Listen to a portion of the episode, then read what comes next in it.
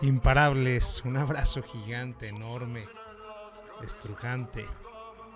Tengo justamente hoy una historia muy buena y todo fue debido a que un buen amigo, sin agraviar, está en Europa, anda viajando por aquellos lados y me hizo recordar cuando yo estuve en Venecia y eso me hizo recordar una historia que leí en un libro hace tiempo, no me acuerdo específicamente qué libro, y lo chingón es que Venecia siempre fue realmente una de las ciudades en Europa con más riqueza debido a que siempre fue un centro estratégico increíble. Y muchas veces ahí quiero comentar y dar la moraleja que por mucho tiempo fue una cúspide económica de desarrollo cultural entonces te acostumbras, ¿no? Te acostumbras a vivir de esta manera y a lo mejor piensas que no vas a tener ningún reto. Y tómala, ¿no? Llegan los retos. Siempre van a llegar los retos porque las cosas no pueden ser tan fáciles y sencillas. Las cosas no pueden ser tan normales, imparables. O sea, si no te esfuerzas, no creces. Si no creces, ¿qué va a pasar? Pues simplemente te van a superar los demás. Es por eso que no podemos quedarnos quietos. Esa es una realidad absoluta. Entonces voy a platicarles cómo Venecia llegó de ser una de las cúspides económicas a tener una crisis en aquellos momentos. Este, todo fue debido al despilfarro de dinero. Sencillamente. Y además que nació en aquellos momentos debido al desarrollo del ferrocarril. Este el desarrollo por parte de España y por parte de Portugal, que son vecinos y empezaron a desarrollar el ferrocarril. Entonces el ferrocarril pues se convirtió en la forma de transporte que llevó todas las mercancías y en aquellos momentos pues realmente atrajo lo que fue la revolución industrial, ¿no? Entonces ellos cómo podían competir si no tenían nada de eso? Realmente pues Venecia es reconocido por tener sus aguas, ¿no?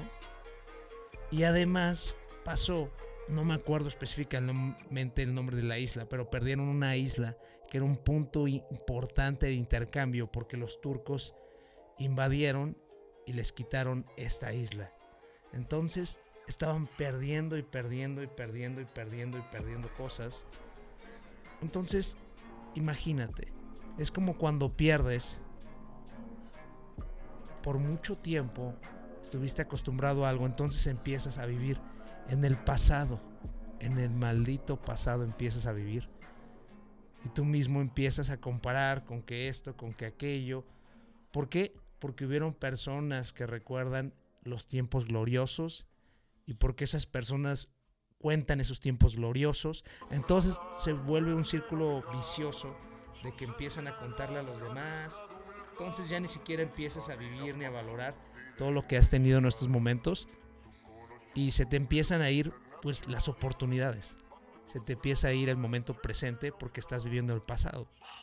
Vives y vives en el pasado. Espero que no seas una de esas personas y no pierdas de vista esta moraleja.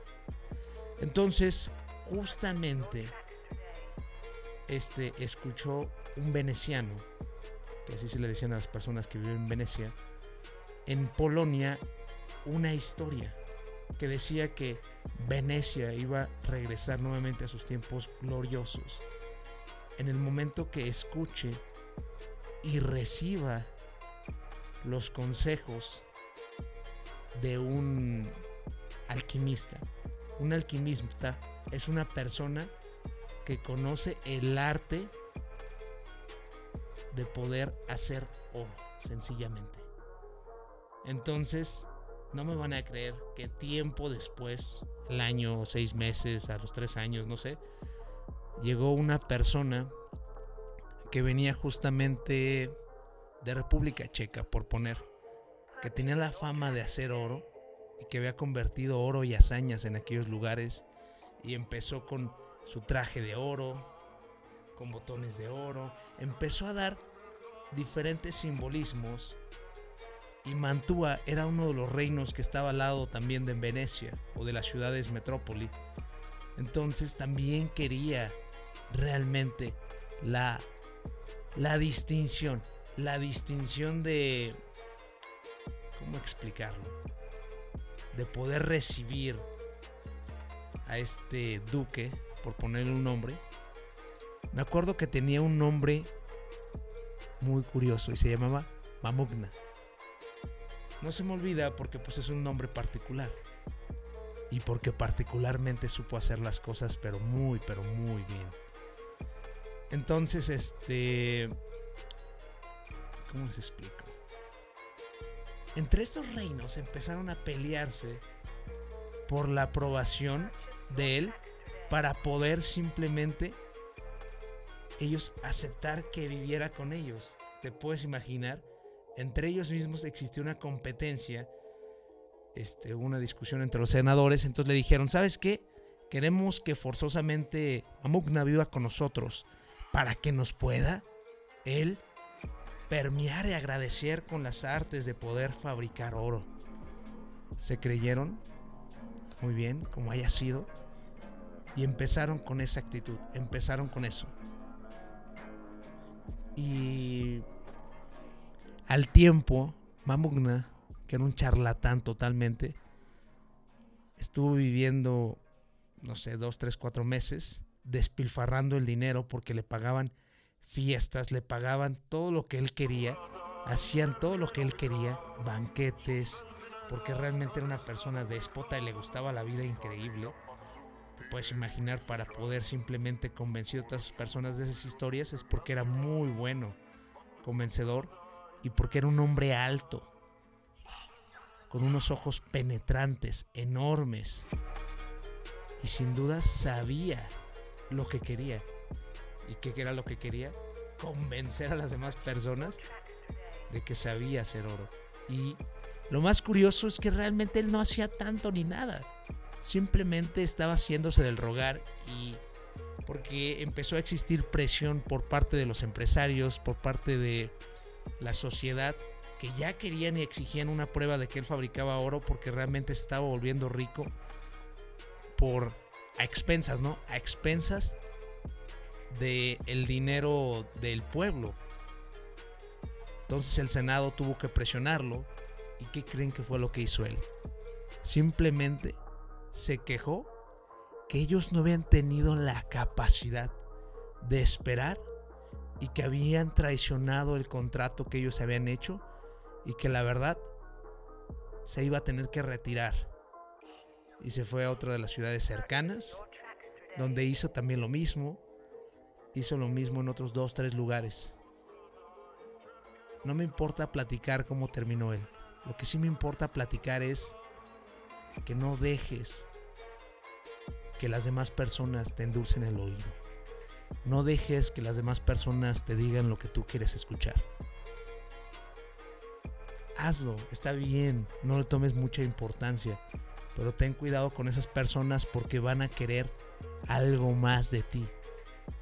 ¿Me entiendes? O sea, sin dudas tienen otra perspectiva, o sea, están buscando algo más. No lo están haciendo porque sean buena onda ni porque están reconociendo lo que tú estás haciendo a final de cuentas llevan un sentido más allá. Ese tipo de personas tenemos que tener precaución porque a final de cuentas ese oro muchas veces es la debilidad que tú tienes y que puedes mostrar. Entonces las demás personas saben hacia dónde llevarte, hacia dónde atraerte, hacia dónde impulsarte. Y ahí viene el problema enorme. Tú vas a dejar eso de ti.